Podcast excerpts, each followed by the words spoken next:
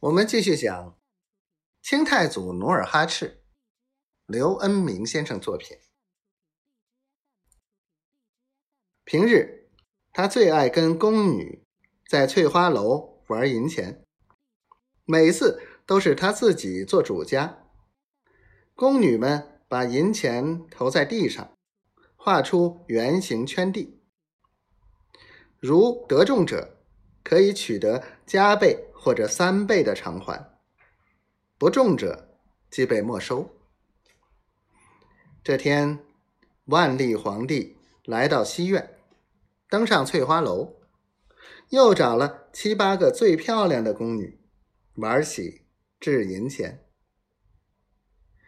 宫女中有个十七岁叫小莲的宫女，长得秀美端庄，深得。万历帝欢心，他坐在红毡铺地的楼板上，连掷了三次，次次都中，连赢三把。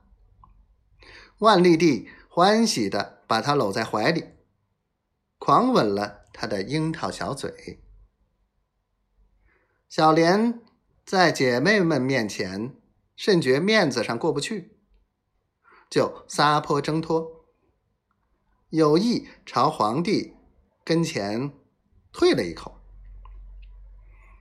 万历帝马上龙颜大怒，说他不敬天子，罪该斩首。皇上一声令下，楼下立即上来两个卫士，将小莲抓住，就要推出斩首。卫士押着小莲刚下楼梯，万历帝。又传谕：此女深得朕欢心，恕她一死，削发示众，以示斩首。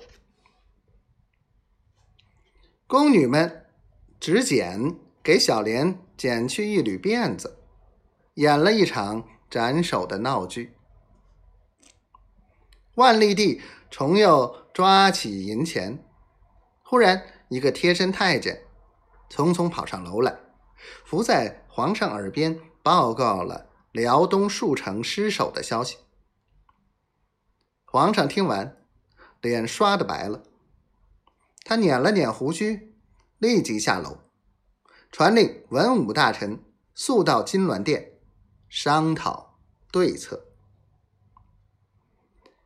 金銮殿内气氛紧张，万历帝坐在龙墩上。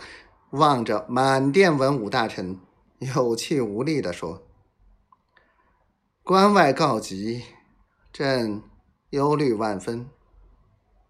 几十年前，钦天监曾言辽东将有混世龙出现，看来是应验了。为治理边陲，特请文武百官入朝献计献策。”